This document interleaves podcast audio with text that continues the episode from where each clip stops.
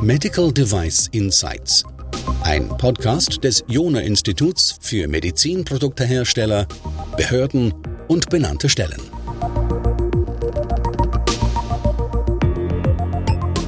Viele Firmen haben sich auf den Weg gemacht, sich digital zu transformieren, damit sie schnellere Zulassungszeiten haben, weniger unnötige Fleißarbeiten machen müssen, automatisiert beispielsweise Akten prüfen können und damit einfach eine moderne Abteilung zu werden, die auch junge Mitarbeiterinnen und Mitarbeiter anzieht. Und eine dieser Aufgaben bei der digitalen Transformation besteht natürlich auch darin, Systeme zu konfigurieren, zu etablieren und auch zu integrieren.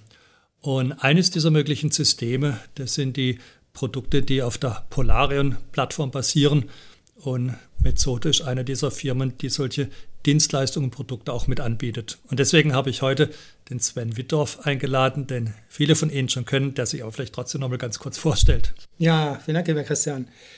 Ja, viele kennen mich im Kontext des Jona-Instituts als jemand, der Seminare macht, als jemand, der ähm, auch forschend tätig ist. Ähm, ich bin seit fast 20 Jahren am Institut dabei, also als das Institut noch klein war. Und dann haben Christian, wir beide haben ausgegründet vor 15 Jahren schon eine Firma, die damals haben wir es nicht Digitalisierung genannt, aber es ist genau das, was wir gemacht haben. Also wir haben uns angeschaut, was was gibt es für Informationen, wie müssen Prozesse, damals noch Schwerpunkt Softwareentwicklung aufgesetzt sein, ähm, was müssen da für Artefakte entstehen und gepflegt werden dass man die eben mit anderen Tools als Word und Excel, wenn man das als Tool bezeichnen darf, verwaltet werden kann. Da haben wir ein Basistool gesucht und gefunden. Das war das Tool Polarion. Das wir seit 14 Jahren ungefähr mitbegleiten, wurde mittlerweile von Siemens übernommen und haben eben die Firma Mezzoto ausgegründet, die ich jetzt viele Jahre als Geschäftsführer begleiten durfte oder entwickeln durfte. Und, und wir sind eben schwerpunktmäßig jetzt als Dienstleistungsanbieter rund um das Thema Polarion ALM unterwegs mit einem sehr, sehr großen Fuß eben auch in der Medizintechnik. Ja, gehen wir vielleicht direkt rein. Also für was setzen deine Kunden das Polarion typischerweise ein? Also ich glaube, wir können es jetzt hier auf den Medizinprodukte-Kontext beschränken. Also für welche Prozesse, für welche Artefakte verwalten die in Polarion? Also Polarion ist erstmal Fluch und Segen, sehr generisches Tool und kommt aus der Familie der ALM-Tools. Also ALM steht für Application Lifecycle Management. Das sind Tools, die ursprünglich mal aus der Softwareentwicklung kamen und sich zum Ziel gesetzt haben, den kompletten Lebenszyklus der Application, also eines Softwareproduktes mit dokumentatorisch und auch organisatorisch mit zu begleiten. Also schwerpunktmäßig sind das Anforderungen, dagegen liegende Tests, die ganze Traceability dazwischen, die Traceability auf verschiedenen Ebenen, wenn man über Stakeholders, System, Softwareanforderungen redet und auch das Thema Kollaboration, also Taskmanagement mit irgendwelchen Planning Boards und, und, und so weiter. Genau, kommt aus der Software, aber ich sage immer, es ist eigentlich äh, einem Anfor einer Anforderung ist es egal, ob sie gegen Software oder gegen Hardware ist. Das heißt, unsere Kunden nutzen das, um äh, in der Entwicklung Dokumentation zu pflegen, ähm, redundanzfrei zu pflegen und die ganze Entwicklung im, im Griff zu bekommen, einschließlich der Freigabe, Review-Prozesse, die man in dem Tool auch dokumentieren, ja, kollaborieren kann mit Zuweisungen, mit elektronischen Signaturen. Also Entwicklungsdokumentation, Schwerpunkt Anforderungen, Tests, aber eben auch, weil es die Flexibilität hergibt, Dinge wie Risikomanagement, Usability. Also wenn man eine reine Software entwickelt, wo man eben nicht diese ganzen Labor 60, 60, 1 Dinge hat, hat man 80 bis 90 Prozent der Akte kann man aus Polaren erstellen. Exzellent. Unsere Zuhörer und Mitleser im Journal wissen, wie wichtig es ist, dass wir die Daten in der richtigen Granularität vorliegen haben, um nachher Algorithmen auf diese Daten loslassen zu können, die dann wiederum Aufgaben wie das Prüfen der technischen Dokumentation oder andere Dokumente zu automatisieren. Ja, auch später, um dann gegebenenfalls Zulassungsunterlagen, wenn ich das so nennen darf, ausleiten zu können, solange das noch dokumentenbasiert geschieht. Deswegen jetzt meine Frage, lässt sich Polarion überhaupt so anpassen, dass man diese Granularität hat, also dass man bei einer Zweckbestimmung runtergehen kann bis auf das Sprachniveau eines Anwenders beispielsweise?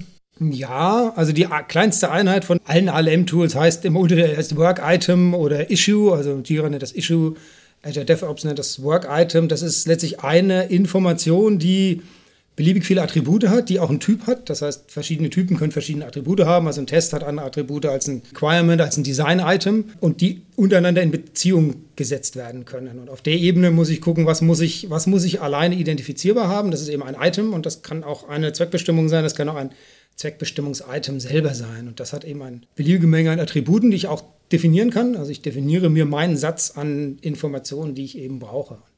Und die kann ich in Beziehung zueinander setzen. Dann sind wir beim Thema Traceability. Und ich habe einen Workflow, das heißt, ich kann auch den ganzen Status, sowas wie Reviews, ähm, Freigaben abbilden, auch wiederum mit Bedingungen. Das heißt, ich kann nicht nur, ich habe nicht nur eine Datenbank, die granular ist, so wie ich sie haben will, sondern ich habe eben auch die Beziehung der Daten zueinander und da fängt es dann ja an, für Analysen spannend zu werden. Das heißt, letztlich lässt sich da eine Datenbank mit abbilden oder eine Funktion, die eine Datenbank gleich käme. Was muss dazu gemacht werden? Muss da programmiert werden oder geht es über Konfiguration? Also es ist eine reine Konfiguration. Man kann sagen, das ist eigentlich, eine, eigentlich ist es eine Datenbank mit einer Web-Oberfläche, wo ich die, die äh, Granularität oder auch die, das Datenmodell baue oder mir Templates baue für Datenmodelle. Das ist genau das, was wir gemacht haben. Also für Anforderungen aus einer 62304, auch einer 14971 haben wir eben fertige äh, Templates, die ich dann in entsprechenden Projekten abbilden kann. Und das ist aber inhärente Funktionalität dieses Tools. Das heißt, ich habe da auch nichts, was ich, äh, dass ich tief ins Programm eingraben muss, wenn ich mal. Also da müssen wir gar nichts verbieten, das ist quasi die Kernfunktionalität. Ja, darum, die genau, darum geht es. Aber was, was aber auch wieder gesagt, Fluch und Segen gleichzeitig ist, weil ich kann da sehr, sehr, sehr, sehr unterschiedliche Prozesse auch abbilden. Also wir selber bei Metodo nutzen es auch für zum Beispiel eine Knowledge Base oder auch einen, unseren internen Feedback-Prozess. Also unser internes QM-System basiert in dem gleichen System, wo Kunden auch ihre Anforderungen managen. Mhm. Und teilweise uns dann auch, äh, ja, oder ähnliche Prozesse auch bei sich abbilden. Die gute Nachricht, die sich jetzt daraus ergibt, ist, dass diese Datenmodelle, die wir über Jahre, Jahrzehnte abgeleitet haben, aus regulatorischen Anforderungen, aus Algorithmen, die die ja prüfen sollen, die Daten, diese Datenmodelle können wir offensichtlich ganz normal in Polarion abbilden, übertragen, ohne dass irgendwas verbogen werden muss. Im Gegenteil, wir nutzen quasi Polarion auch ein Stück weit, wie es gedacht wird. Du hast es als eine Datenbank mit Web-Oberfläche bezeichnet. Jetzt, wenn die Daten da drin sind, äh, wollen wir natürlich aufpassen, dass wir keine Datensilos schaffen, weil eins der wesentlichen Elemente einer guten digitalen Transformation ist, dass wir die Prozesse Ende zu Ende unterstützen also in diesem Fall vielleicht sogar vor der Entwicklung, wenn es um so Dinge geht, vielleicht wie Zweckbestimmung festlegen, über die Entwicklung bis in benannte Stelle, Behörde, später dann auch weiter bis in den Bereich Post-Market Surveillance. Das heißt, wir müssen, damit wir keine Datenziele schaffen und die Prozesse Ende zu Ende abbilden können, an die Daten rankommen müssen. Das macht man üblicherweise über APIs. Geht sowas in Polarion auch? Und falls ja, ist es dann eher so ein Pull, dass man sich die Daten zieht oder ein Push, dass man die Daten rausleiten kann, beispielsweise in, in so eine digitale Zulassungsplattform, wie wir sie haben? Also ich meine, ich komme an alle Daten ran. Die Daten selber sind tatsächlich abgespeichert als, als Klartext, als das sind Subversion Repository. Das ist immer die Ur Urdatensuppe, die ich habe sozusagen, wo ich auch die ganze Versionierung kostenlos bekomme. Aber ich komme auch über diverse APIs tatsächlich dran. Also ich komme über eine native API dran, dass ich das Tool auch selber erweitern kann. Ich komme über eine Web Service API dran, ich komme über eine REST API dran. Es gibt eine OSLC-Schnittstelle, was ganz spannend ist für eben Kollaboration mit, mit anderen Tools, die eben auch OSLC, also OSLC steht für Open ähm, Standard for Lifecycle äh, Collaboration. Das ist genau gedacht, damit solche Tools miteinander sprechen. Und wir selber nutzen das auch, um einerseits über Standardschnittstellen was anzubinden bei Kunden, also auch das in die Landschaft zu integrieren, aber eben auch selber. Wir haben eine Übersetzung zum Beispiel gemacht, da haben wir einen DeepL angebunden, weil Kunden eben Anforderungen oder auch einfach nur Tickets übersetzt haben wollen. Oder wir haben eine sehr tiefe Anbindung in den Azure DevOps gebaut, bis hin zu Testausführungen, äh, Testergebnissen und synchronisieren das dann, weil es da nichts gab und weil die Anforderung einfach kundenseitig da war. Funktioniert auch nicht anders. Also. Also die Antwort ist, wir haben, wenn ich das richtig rausgelesen habe, die Möglichkeit sowohl über Pull als auch über Push an diese Daten ranzukommen. Das heißt, wir können die Prozesse Ende zu Ende gestalten und quasi dann auch im Einzelfall festlegen, wer das führende System ist, wenn ich das so nennen darf, also wo die, die Source of Truth drin liegt. Also beispielsweise in Polaren als Source of Truth, die dann weitergeleitet wird über ein Zulassungssystem bis zur benannten Stelle.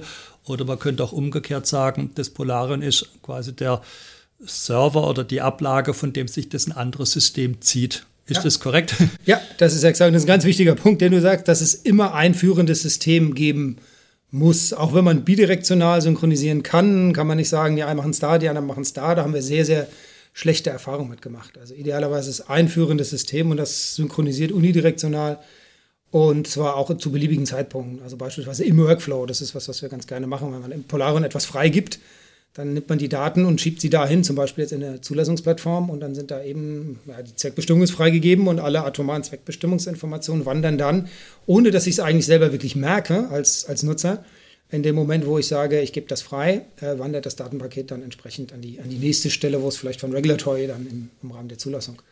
Genau, und wo dann Al Algorithmen drüber laufen können, die eben übergreifend, ja, vielleicht jetzt nicht nur die Zweckbestimmung innerhalb der Zweckbestimmung, sondern auch zwischen anderen Daten, die vielleicht sogar aus anderen Systemen kommen, die Algorithmen drüber laufen lassen, Konformität prüfen lassen können und dann genau die Vorteile erreichen können, die man sich ja wünscht. Also Real-Time Compliance, manche nennen es auch Compliance on the Fly, dass wir das erreichen und diese vollständige Automatisierung. Und dann vielleicht sogar im nächsten Schritt, wenn ich jetzt meine Kollaboration in Polarion mache, dass eben genau diese Kollaborations-Items angelegt werden. Bitte schau dir das nochmal an, da fehlt noch was.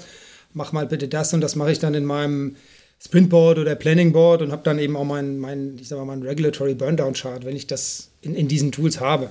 Großartig. Also wir haben jetzt gelernt, äh, wir können die Datenstruktur so abbilden, wie wir das brauchen, um eben die ganze Automatisierung hinzubekommen.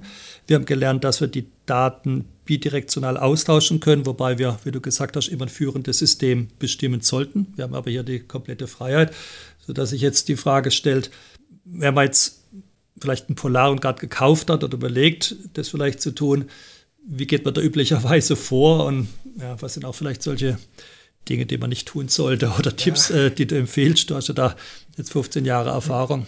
Also eins sollte man nicht machen, auch wenn es uns natürlich freut, ein Polarium kaufen und sich dann erst überlegen, was man damit vorhat. Ich glaube, es ist eine der, der, der Kern-Dos äh, äh, ist, dass man das wirklich als, als, auch als Einführungsprojekt begreift. Also, dass man nicht denkt, ich kaufe mir ein Tool und dann ist das Projekt zu Ende, sondern ich kaufe mir ein Tool und dann geht die ganze Transformation überhaupt erst los. Ähm, und da muss man gucken, wo hat man den größten Bauchschmerz. Also man sollte ein Tool nicht verbiegen. Ich habe gesagt, Polaroid kann sehr viel, aber man sollte es erstmal da anwenden, wo es wirklich stark ist.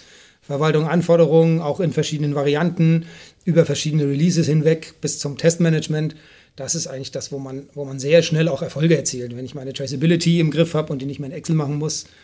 Aber man muss eben auch selber sich darüber im Klaren sein, dass es eben ein, ein Projekt ist, dass es Einfluss auf Kernprozesse hat, dass das eben auch die Ressourcen braucht und auch ein bisschen, ich sag mal, das Commitment auf Neudeutsch von, von allen, also von denen, die, die die Entscheidung getroffen haben. Und die müssen dann eben auch Erfolge sehen. Das heißt, man muss auf der einen Seite die, den großen Plan haben, wo geht es mit meiner Digitalisierung hin und das geht weit über Polarion hinaus.